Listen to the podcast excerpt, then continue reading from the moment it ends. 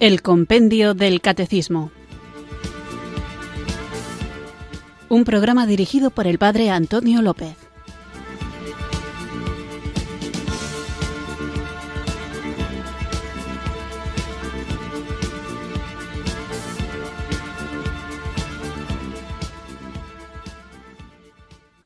Buenas tardes, queridos oyentes de Radio María. Recibido un cariñoso saludo desde Irurzun, en Navarra, quienes sintonizáis una tarde más esta radio que cambia vidas, esta emisora de la Virgen, Radio María, para escuchar el programa El Compendio del Catecismo, nuestro espacio diario de formación católica en el que tratamos de conocer la fe que queremos vivir, compartir y defender y que puedes escuchar cada día en esta emisora de la Virgen guiándonos por el libro del compendio del catecismo y recorriendo la hermosa doctrina que nos salva, esto que Dios nos ha revelado de sí mismo en Jesucristo nuestro Salvador y que el Espíritu Santo, que guía a la Iglesia hasta la verdad plena, nos concede el don de poder profundizar en ello. Habitualmente, como sabéis, cada día respondemos a una de las preguntas que el propio compendio del catecismo nos ofrece y como no todo está explicitado en el libro, muchas veces hay preguntas que surgen y requieren una respuesta, otras veces son mis comentarios los que suscitan a veces discrepancia y otras veces son vuestras propias reflexiones las que queréis compartir con el resto de los oyentes de esta emisora de la Virgen y por eso un día a la semana dedicamos el espacio a que seáis vosotros quienes marquéis el guion de lo que vamos a hablar podéis enviar vuestros mensajes cada día que lo queráis al correo electrónico compendio arroba o al número de teléfono para WhatsApp 668 594 383 y ahí podéis compartir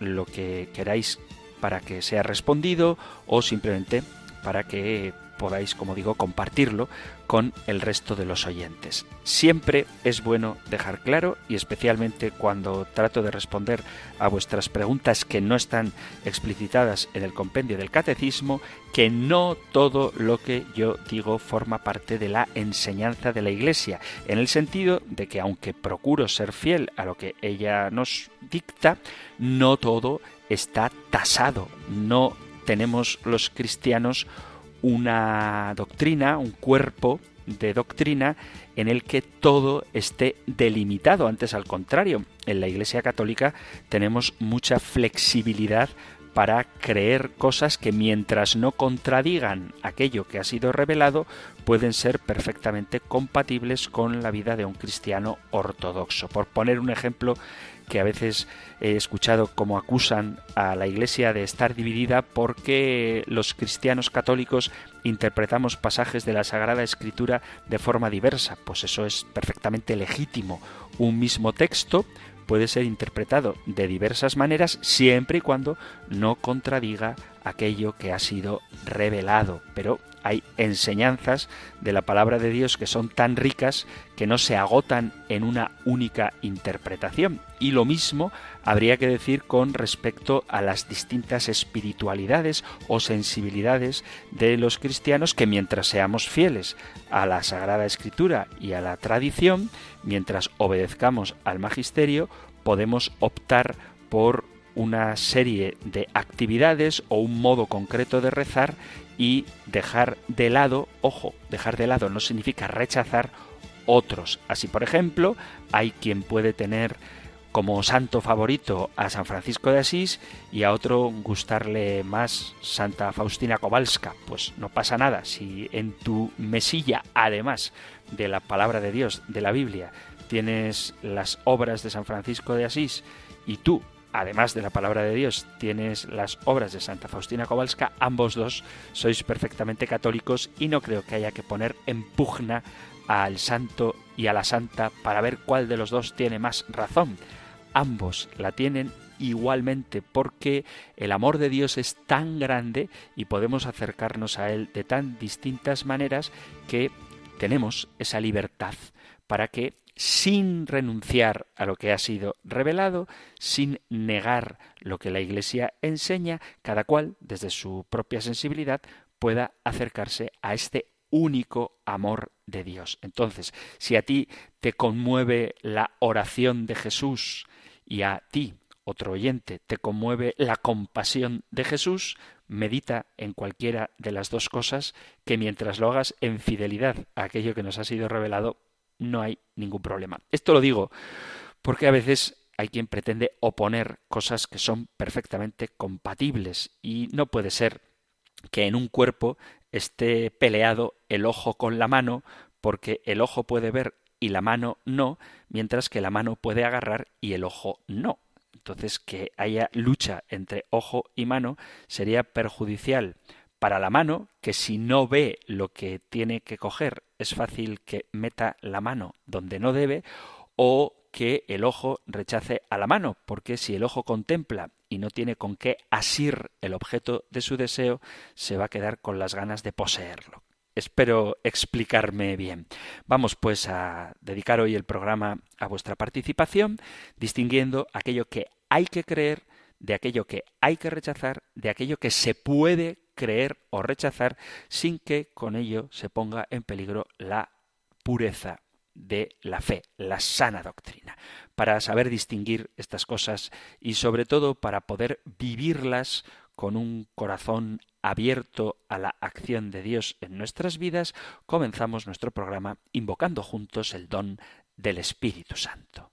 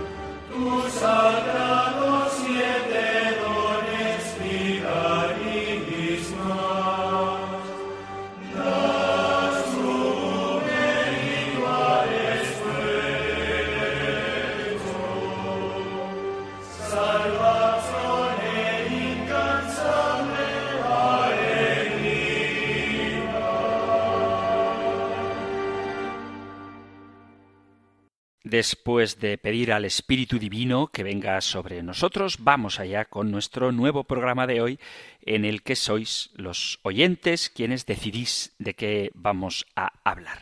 Así que vamos con un mensaje enviado al WhatsApp 668-594-383. Mensaje muy corto, muy claro y muy conciso. Una pregunta, por favor. ¿Me puede decir si una persona ha apostatado, si se convierte, tiene que bautizarse de nuevo? La respuesta rápida es que no no es necesario volver a bautizarse. Es propio de los seres humanos tomar constantemente decisiones que pueden conducir a las personas por distintos caminos. Algunas de esas decisiones que tomamos cada instante de nuestra vida pueden ser irrelevantes, hay otras que pueden ser más o menos importantes y hay otras que son tremendamente trascendentales. Una de estas decisiones trascendentales tiene que ver con nuestra relación con Dios y en concreto de nuestra relación con la Iglesia. Hay quienes tienen una relación con Dios más o menos estable, hay quienes la viven de una forma serena, alegre, feliz y fructuosa. En muchos casos, desafortunadamente, hay quienes tienen esta relación con Dios y con la Iglesia un poquito tibia, fría, marcada por momentos puntuales, esporádicos, y hay quienes generalmente viven en una relación de indiferencia con respecto a la Iglesia y, desafortunadamente, hay también quienes directa, abierta y visceralmente rechazan a la Iglesia. Entonces, cuando se produce este rechazo hacia la Iglesia, hay quien toma la decisión de querer romper cualquier vínculo con ella. Y esto es importante dejarlo claro. El vínculo con la Iglesia no lo puedes romper porque, como ya hemos comentado, tratando el sacramento del bautismo, éste imprime carácter. Es decir, que una vez de que formas parte de la Iglesia, siempre serás miembro de ella. Si has sido bautizado y por la razón que sea decides apostatar, que te eliminen del libro de bautismos, seguirás siendo católico.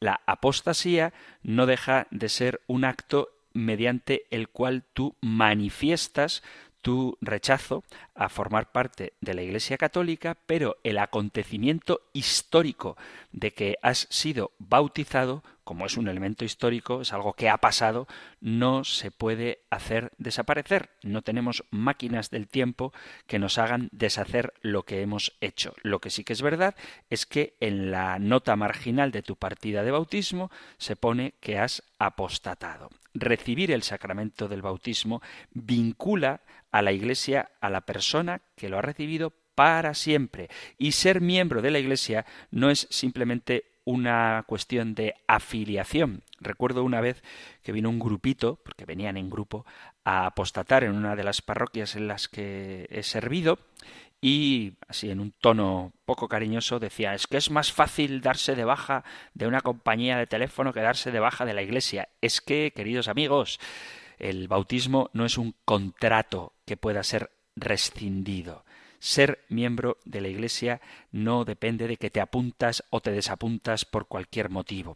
Por eso, en caso de que alguien que haya apostatado quiera volver a la Iglesia, no debe ser rebautizada, porque el bautismo, como digo, imprime carácter. La Iglesia no es una institución que mantenga ficheros con el nombre de sus afiliados, porque la Iglesia es madre y, como toda madre normal, no necesita de un archivo para saber quiénes son sus hijos, y aunque un hijo pudiera renegar de su madre y abandonarla, nunca dejará de ser hijo de ella por más que se empeñe. El hijo siempre será hijo y la madre siempre será madre. Del mismo modo, la Iglesia lleva a todos sus hijos en el fondo de su corazón, aunque alguno de estos hijos decida abandonarla. Por lo tanto, lo que en realidad ocurre es que se abandona la práctica de la fe, la vivencia de los sacramentos y el crecimiento espiritual que esto conlleva cosa que dicho sea de paso,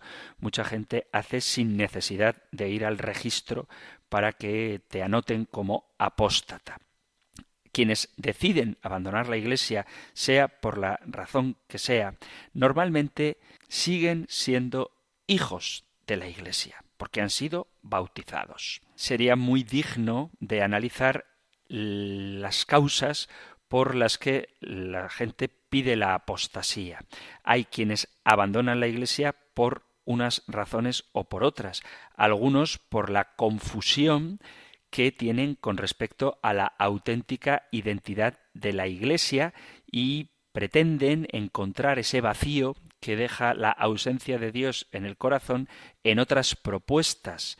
Hay quienes interpretan su pertenencia a la Iglesia como una carga de la que quieren desprenderse, otros lo hacen por comodidad, en el sentido de que es más cómodo no tener un compromiso con la Iglesia que tenerlo, o porque el ambiente en el que han crecido o en el que se han desarrollado después tiene una carga que va en contra de las enseñanzas del Evangelio. Hay muchos que abandonan la práctica de la fe o por pura dejadez o por enfado o desilusión, por malas experiencias y, como digo, muchísimas veces por no entender exactamente qué es la Iglesia. Muchas de las, en mi caso personal, apostasías que me ha tocado tratar tienen más que ver con ideologías políticas que con un sentido propiamente religioso. Hay quienes han sufrido mucho en la vida y se han enfadado con Dios y por lo tanto quieren alejarse de la Iglesia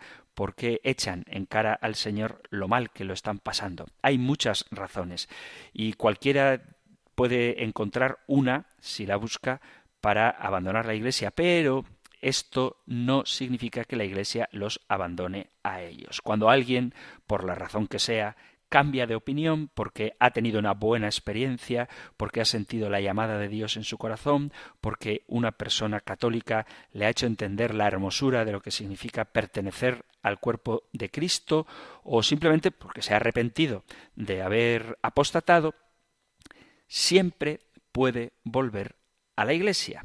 No importa cuánto tiempo haya estado alejado de la Iglesia, siempre puede volver a casa. No importa si es que se fue a una secta o profesó el ateísmo beligerante o se metió en una secta satánica. Da lo mismo. Siempre puedes volver a tu casa. Siempre tendrás los brazos abiertos. Siempre serás de nuevo acogido con alegría. Habrá más alegría en el cielo por un solo pecador que se convierta que por noventa y nueve justos que no tengan necesidad de conversión. Y hay gente que ha abandonado la iglesia y luego redescubren que estaban equivocados en esa decisión que tomaron. Si se mira sin prejuicios la esencia de la iglesia, en ella está la plenitud de la verdad y de la gracia, y tiene como madre el deseo de darla a todo el que esté dispuesto a recibirla. Entonces, una persona que quiere volver, lo que tiene que hacer es ir al sacerdote o a la parroquia a la que pertenezca, ir a la comunidad religiosa que desee e iniciar un camino de retorno, un diálogo con esa comunidad que le ayude a volver a la iglesia, al seno de la iglesia. Cuando una persona ha decidido volver a la Iglesia después de haber apostatado, lo mejor que tiene que hacer es un proceso de formación para saber cuáles fueron las razones que le llevaron a irse de su casa y ver si están ya desaparecidas esas razones y luego rezar el credo, recibir el sacramento de la penitencia e incorporarse de nuevo a la vida de la gracia en el seno de su madre, que siempre, insisto, tendrá las puertas abiertas para volver a acogerle.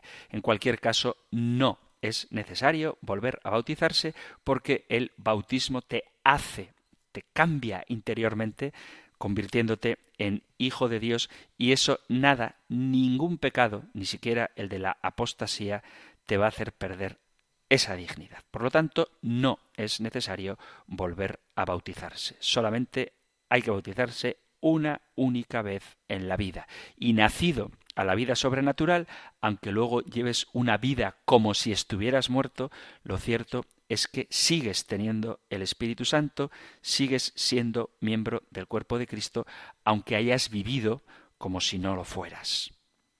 Vuelvo a insistir, no importa cuál haya sido la razón por la que alguien deja de practicar su fe. La misericordia de Dios es siempre mayor. La razón para haberse ido puede provenir de un gran dolor y si es así, el amor sanador de Dios siempre está esperando. Jesús nos narra la parábola del hijo pródigo en el Evangelio de San Lucas y deja claro que el padre siempre está aguardando el regreso del hijo. La reacción del padre cuando desperdiciamos nuestra herencia, bien sea por negligencia, por pecado o por ignorancia, no es agitar el dedo diciendo ya sabía yo que ibas a volver, sino antes al contrario, nos recibe con un abrazo y nos restaura como sus hijos. Por eso yo os animo a que si hay algún católico que ha estado fuera de la casa, de la iglesia por mucho tiempo, lo que tiene que hacer es ir a la confesión para volver a practicar la fe, hablando, si es posible, con un sacerdote o con un director espiritual y, si es necesario, incluso con el obispo para saber en concreto qué ha de hacer. Cada uno tiene su proceso de alejamiento y por lo tanto el proceso de acercamiento ha de ser también diverso y conectar de nuevo con los miembros de la Iglesia. Id sin miedo a los brazos del Padre, porque la Iglesia siempre está deseando acoger a sus hijos, especialmente a los que más lejos están, porque esa es la misma actitud que tiene Jesús con los pecadores. Continuamos aquí en Radio María escuchando el programa El Compendio del Catecismo, hoy con las preguntas de los oyentes. Llega otra pregunta también al WhatsApp 668-594-383. Dice, buenas noches. Quería hacerle una pregunta al padre Antonio López, programa El Compendio del Catecismo. Hola, padre Antonio. En primer lugar, muchas gracias por su programa. Me parece un auténtico regalo para los oyentes. Muchísimas gracias. Mi pregunta es, ¿puede un cristiano asistir a la celebración de una boda entre personas del mismo sexo y si no puede, ¿cómo explicarlo a la persona que hace esa invitación? Muchas gracias, que Dios le bendiga. Me parece muy oportuna la segunda pregunta con respecto a la primera, es decir, ¿puede asistir a una boda entre personas del mismo sexo? La respuesta dependerá de muchos factores. Me gustaría decir sí o no de una manera que a lo mejor resulte como tajante, pero lo cierto es que no es tan sencillo. No es tan sencillo porque depende mucho del tipo de relación que tú tengas con esa pareja y lo que supondría para ellos tu presencia allí. Toda buena teología pastoral empieza por Jesús. Los Evangelios nos dan ejemplos claros de cómo Jesús se relaciona con aquellos cuyos estilo de vida no son santos. Él come con los publicanos, con los cobradores de impuestos, dialoga, convive, con prostitutas y se atreve a hablar con extranjeros y con impuros. Jesús, esto lo sabemos, no tiene el menor problema de convivir con los pecadores. Basándonos en este razonamiento, podríamos concluir que los cristianos no deberíamos tener ningún problema en asistir a una boda entre personas del mismo sexo, por más que no estemos de acuerdo con ella. Jesús, en su trato con las demás personas, en muy pocas ocasiones se dedica a reprochar en público nada. Pero, como la sal y la luz que tenemos que ser en el mundo, estamos llamados a ir a los no creyentes, a convivir con ellos, a orar por ellos y a compartir con ellos sus gozos y tristezas con la esperanza de testimoniar a Cristo. Esto es una perspectiva que creo que es válida, pero existe otra, y es que el matrimonio es una ordenanza dada por Dios que habla de algo más que el simple amor entre dos personas. La palabra de Dios nos explica que la relación matrimonial ha de ser entre un hombre y una mujer que son símbolo, son signo de la unión de Cristo con su iglesia. De hecho, el propio Apocalipsis visualiza la gran fiesta de bodas al final de los tiempos entre el esposo y la esposa. Así que practicar un matrimonio de esta manera sería un acto que va totalmente en contra de la voluntad de Dios, de la ordenanza de Dios y del significado que esta ordenanza tiene, porque el género de los participantes en un matrimonio, si es que se puede llamar matrimonio, es importante y mezclar los sexos de los participantes destruye el punto de vista que el matrimonio debería representar y por lo tanto cómo un cristiano podría involucrarse en tal cosa. Yo pienso, y esto es una opinión particular, que como católicos, como creyentes, como seguidores de Jesucristo, tenemos que estar cerca de aquellos a quienes el Señor ha puesto en nuestro camino para testimoniar su amor. Una presencia que no implica necesariamente una aprobación de la unión, pero sí una muestra de afecto, de cariño, de amor hacia las personas que están involucradas en una relación que ha de ser sanada para que sea vivida según el plan de Dios. Por lo tanto, si tú tienes un amigo o un pariente que sea homosexual, que va a contraer matrimonio y te invita a su boda, sería muy bueno que tengas una conversación con él en la que le expliques el motivo por el cual decides acompañarle, dejándole claro que su situación objetiva de pecado no influye en absoluto para el hecho de que tú le sigas queriendo y quieras estar a su lado en un momento que para él es importante, dejándole siempre delante la idea de que eso no es lo que Dios quiere para él y tratando de animarle a que se convierta. Yo sé que esto es más fácil de decir que de hacer, pero, y esto, insisto, es mi opinión personal, no debemos rechazar a nadie y si alguien quiere que estemos con él en un momento decisivo para su vida, es un gesto de caridad estar a su lado sin que eso obste para que en un diálogo privado seamos capaces de mostrarle lo errado de ese camino y es errado porque va en contra de la voluntad de Dios. La Iglesia ama a todos, incluso a los pecadores, sea cual sea el tipo de pecado que estén cometiendo. Por eso, en mi opinión, es decisión de cada uno, según el tipo de relación que tenga con las personas involucradas, asistir o no a esa boda. Parece que cuando a uno le invitan está obligado a ir y lo cierto es que siempre se tiene libertad para acudir o no. Si te invitan a una boda, tú puedes decidir ir o no ir con la libertad de los hijos de Dios. Dios instituyó el matrimonio antes de la revelación del Nuevo Testamento, antes de los sacramentos, y independientemente de que la pareja sea cristiana, hindú, budista, atea o de cualquier otra religión, es honroso el matrimonio a los ojos de Dios. Asistir a la celebración de una manera en la que apoyes al novio o a la novia, en este caso al novio o al novio o a la novia y a la novia, no es necesariamente un signo de aprobación de ese acto lo mismo que no te adhieres a la fe budista si acudes a una boda budista. Hay en bodas de otros ritos elementos paganos que incluyen en algunos casos oraciones y ofrendas a ídolos. Si tú participas en una boda de este tipo, no implica que el católico realice un ritual pagano. Debe honrar al único Dios. Un cristiano simplemente puede asistir y no involucrarse en esas oraciones a dioses falsos. Es verdad que existe la posibilidad de que algunos entiendan que la presencia de un cristiano en una boda así signifique su aprobación a lo que está ocurriendo.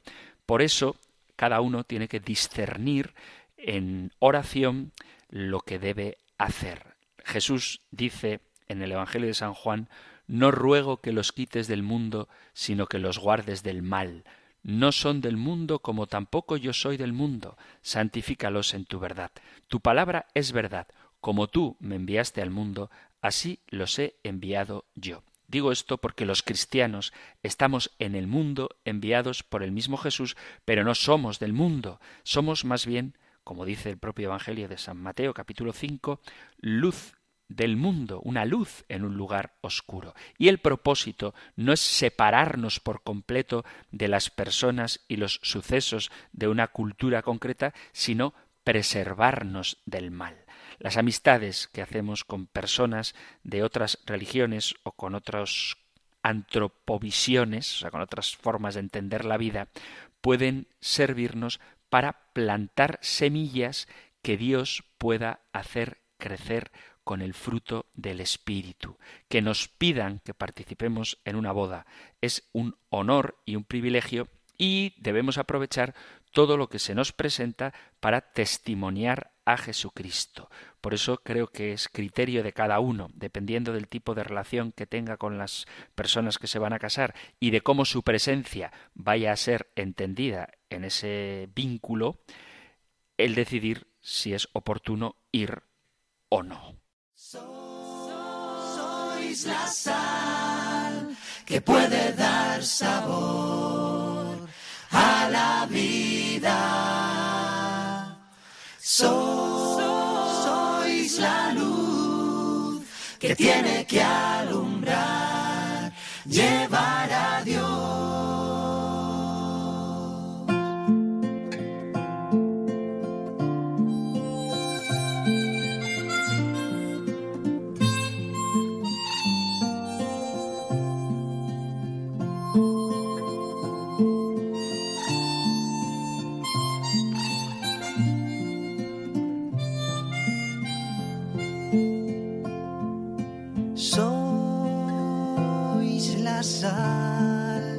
puede dar sabor a la vida. Sois la luz que tiene que alumbrar, llevar a Dios. Sois la sal que puede dar sabor.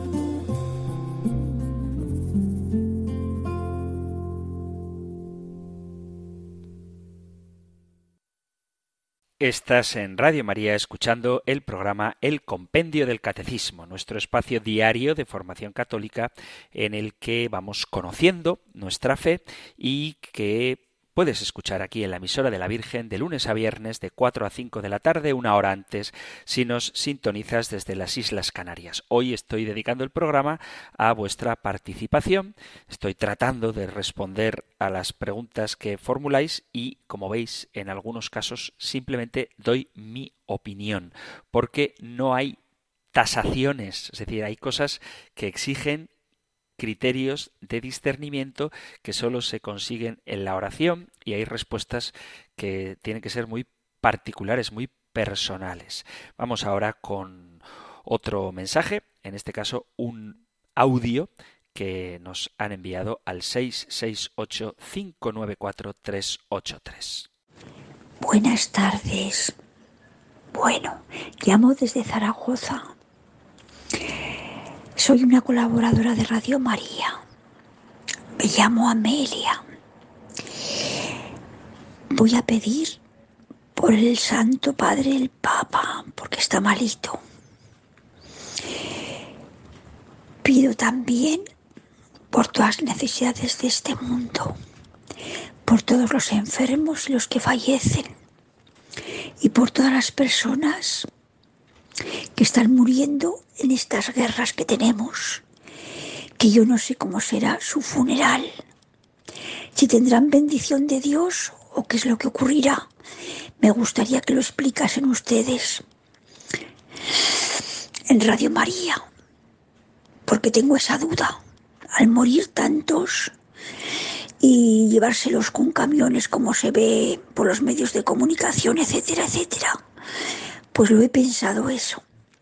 Y luego también hoy ha sido todo, en vez de llamadas, han sido WhatsApp y me ha alegrado también mucho que también de vez en cuando cambien un poquito y no sea siempre hablado para que también los demás puedan entrar. Bueno, y doy muchas gracias a la Virgen. Todo esto lo pongan por favor debajo del manto de la Virgen, que a todos nos hace mucho, mucho bien. Paz y bien a todos. Muchas gracias por compartir no solo el mensaje, sino también la voz. Rezamos por nuestro Papa Francisco y con respecto a cómo ha de ser el juicio, ha de ser un juicio en misericordia y individual, es decir, el hecho de que sean muchos desgraciadamente los que fallecen no cambia en nada el modo en que cada uno de ellos vaya a ser juzgado. Me voy a limitar a leeros un texto de la carta a los romanos donde se habla precisamente del juicio. Leo carta a los romanos capítulo 2, desde el versículo primero. Por eso no tiene excusa quien quiera que seas tú que juzgas, pues juzgando a otros, a ti mismo te condenas, ya que obras esas mismas cosas, tú que juzgas.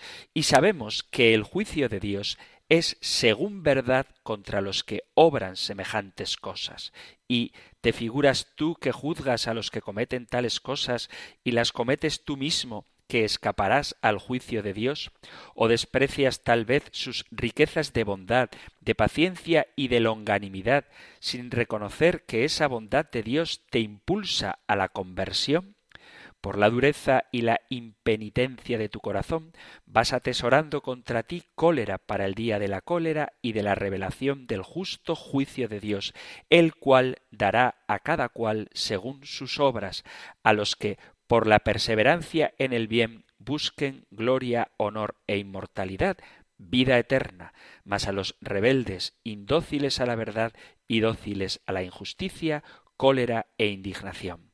Tribulación y angustia sobre toda alma humana que obre el mal, del judío primeramente y también del griego. En cambio, gloria, honor y paz a todo el que obre el bien, al judío primeramente y también al griego, que no hay acepción de personas en Dios. Leo este texto como resumen de cómo va a ser el juicio, pero insisto que el hecho de que sean muchos los fallecidos o pocos, el juicio es personal, particular, y cada uno será juzgado, palabra de Dios, en mano, según sus obras. Para más detalle sobre este tema del juicio, os remito una vez más al podcast del compendio del catecismo que podéis encontrar en la página web de Radio María o en la aplicación de vuestro teléfono inteligente, también en la aplicación de Radio María. La pregunta 208 se plantea qué es el juicio particular y responde es el juicio de retribución inmediata que en el momento de la muerte cada uno recibe de Dios en su alma inmortal en relación con su fe y sus obras. Esta retribución consiste en el acceso a la felicidad del cielo inmediatamente o después de una adecuada purificación o bien de la condenación eterna al infierno. Y luego la pregunta 214 habla ya no del juicio particular, sino del juicio final. ¿En qué consistirá el juicio final? El juicio final, universal, consistirá en la sentencia de vida bienaventurada o de condena eterna que el Señor Jesús, retornando como juez de vivos y muertos, emitirá respecto de los justos y de los pecadores, reunidos todos juntos delante de sí. Tras del juicio final, el cuerpo resucitado participará de la retribución que el alma ha recibido en el juicio particular. Esto con respecto al juicio. Seguimos con nuestro programa, hoy atendiendo a vuestra intervención, a vuestra participación, y os comparto otro WhatsApp. Dice, a propósito de los mandamientos de la Iglesia, Buenas tardes, Pater. Respecto al tema de los últimos días, la sensación que a mí siempre me ha dado y podré estar equivocado, es que la Iglesia y los curas de hace años, en vez de darle el valor a la Eucaristía misa que tiene, en la que disfrutamos de la presencia de Jesús y la fuerza del poder comulgar y convertir tu cuerpo en portaviático, le dio más importancia en meter miedo con que es un mandamiento obligatorio de la Santa Madre Iglesia, y si no vas a misa tienes un pecado mortal. Es decir, valora menos que lleves en tu interior el cuerpo de Cristo, solo obligatorio una vez al año en Pascua, que en ir a misa todos los domingos, cuando realmente debería de enfatizar en que sin la Eucaristía estamos incompletos y sin comulgar nos falta el regalo de Jesús hasta el final de los días, que en vez de que tienes un pecado mortal y que vas a ir al infierno. Ya sabes, la Iglesia no ha sabido usar el marketing de masas, con lo bien que lo supo manifestar en su día San Francisco. Y cita, el hombre debería temblar, el mundo debería vibrar, el cielo entero debería conmoverse profundamente cuando el Hijo de Dios aparece sobre el altar en las manos del sacerdote. De hecho, San Francisco de Asís siempre se sintió inferior a los sacerdotes porque con sus manos tocaban a Jesús y cuando veía a uno les besaba las manos. Pues muchas gracias por este mensaje, así mensaje testimonio opinión y estoy de acuerdo en que lo ideal sería que los fieles tuviéramos suficiente con saber lo que supone la Eucaristía para que deseáramos recibirla no como mínimamente se pide en la Iglesia una vez al año, sino todos los días. Eso sería lo ideal, que conociendo lo que significa, lo que supone la presencia real de Cristo en el Santísimo Sacramento, corriéramos a recibirlo cada día, dejando cualquier otra cosa para poder tener al Señor dentro de nosotros, como dice el oyente, a modo de portaviáticos en el que nos convertimos cuando recibimos el cuerpo de Jesús.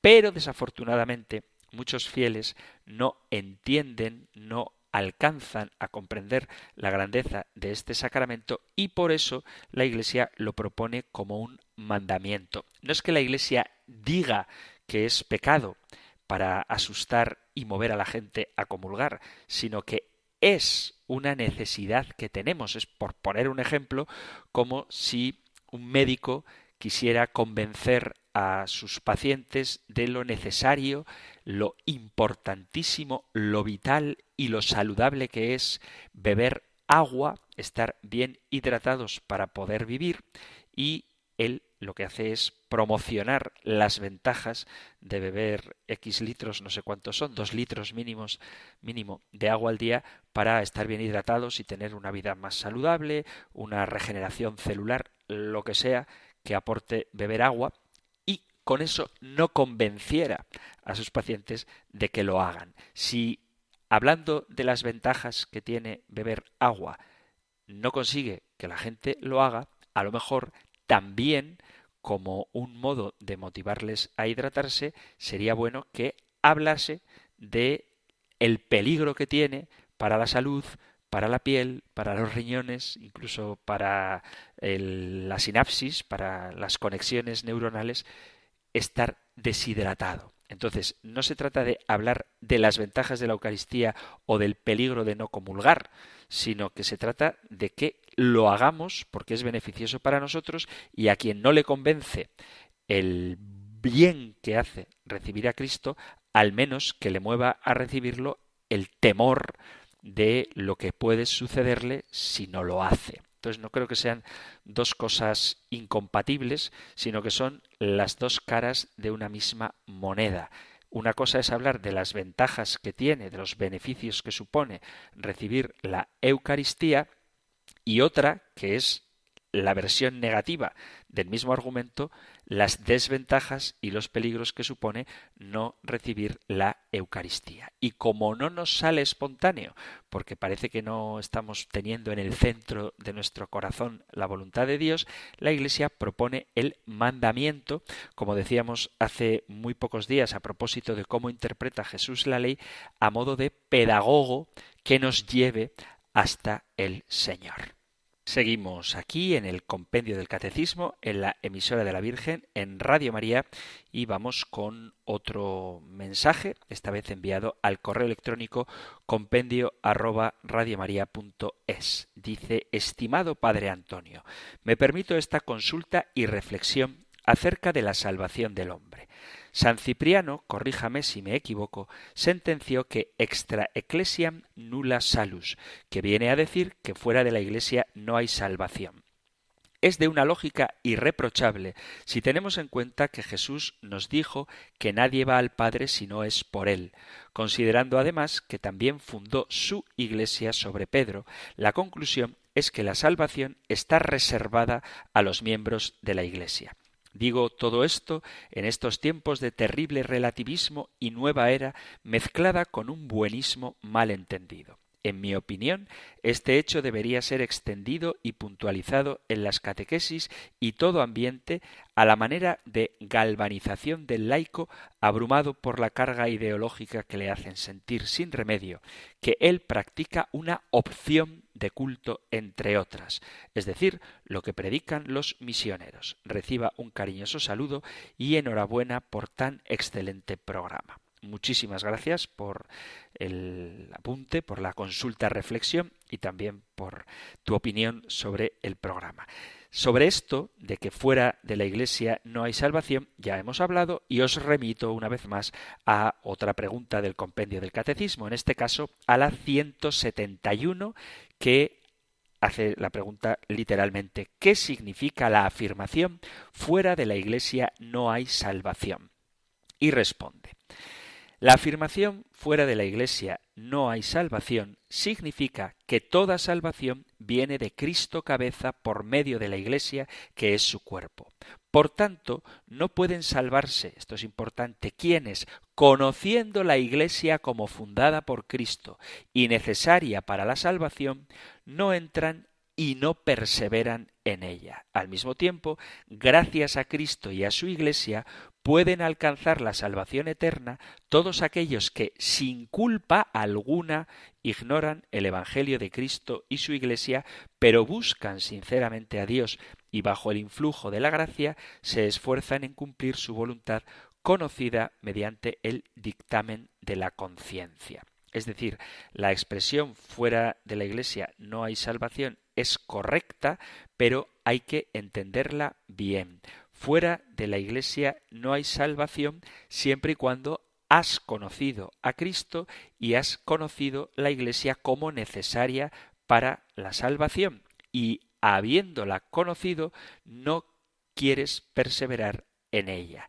Es decir, quienes rechazan la doctrina de Cristo o evaden su pertenencia a la Iglesia, bien porque se separan formalmente de ella, apostasía, que hemos hablado hoy de este tema, o informalmente, sin llegar a apostatar, viven voluntariamente alejados de ella, sabiendo que es instrumento de salvación el que Dios nos ha dejado y lo hacen con pleno conocimiento y pleno consentimiento, quienes así actúan ponen en grave peligro su salvación eterna. Pero existe la posibilidad de salvación para las personas fuera de la Iglesia. Por ejemplo, aquellos que vivieron antes de Cristo y no formaron parte del pueblo de Israel, que era la prefiguración de la Iglesia en el Antiguo Testamento.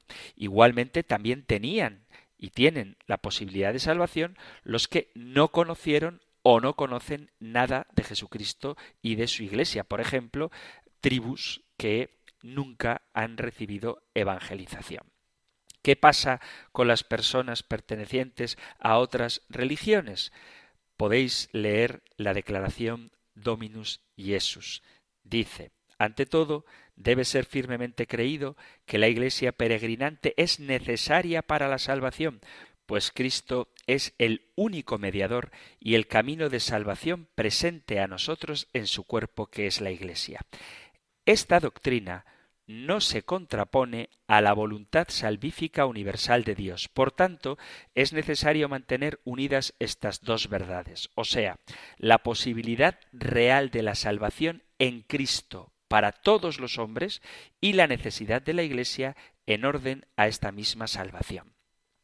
Para aquellos que no son formal y visiblemente miembros de la Iglesia, la salvación de Cristo es accesible en virtud de la gracia, que aun teniendo una misteriosa relación con la Iglesia, no les introduce formalmente en ella, sino que los ilumina de manera adecuada en su situación interior y ambiental.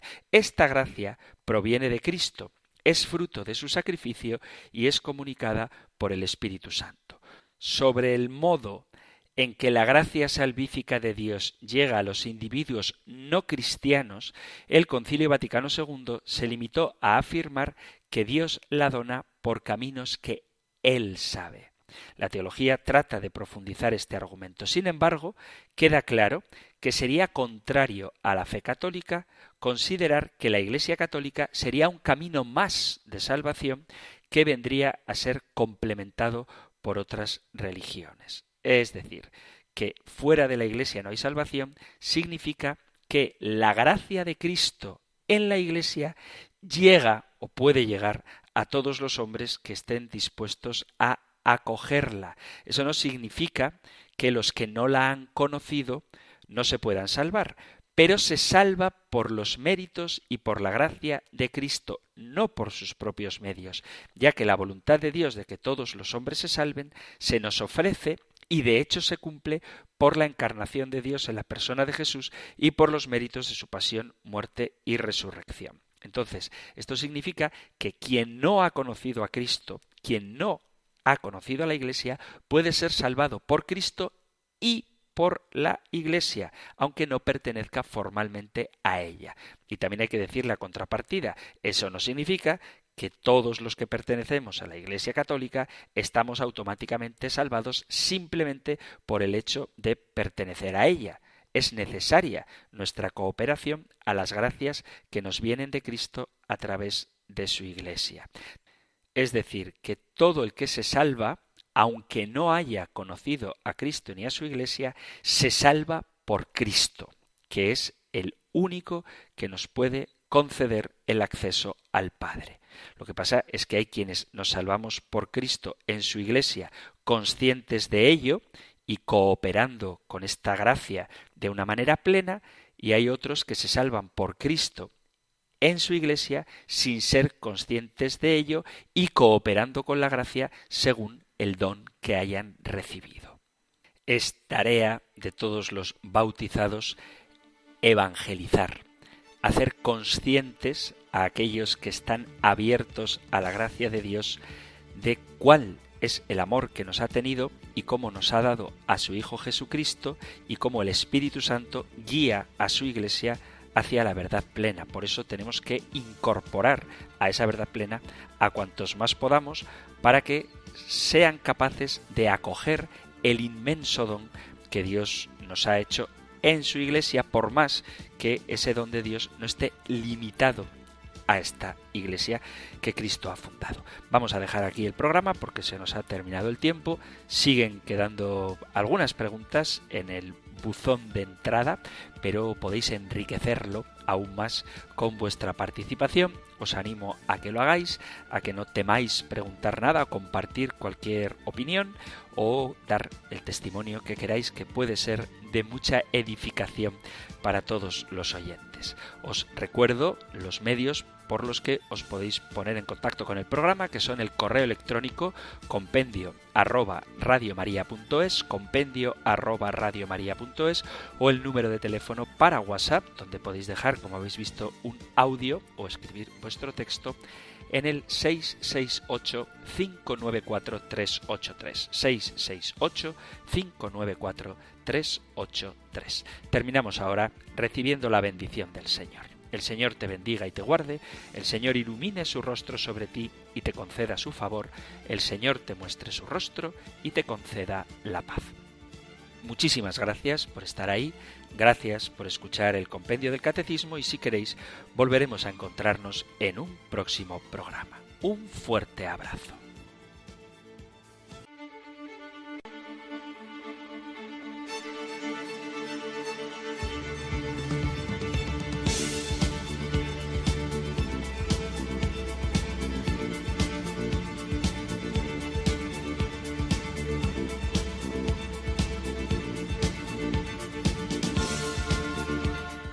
El Compendio del Catecismo. Un programa dirigido por el Padre Antonio López.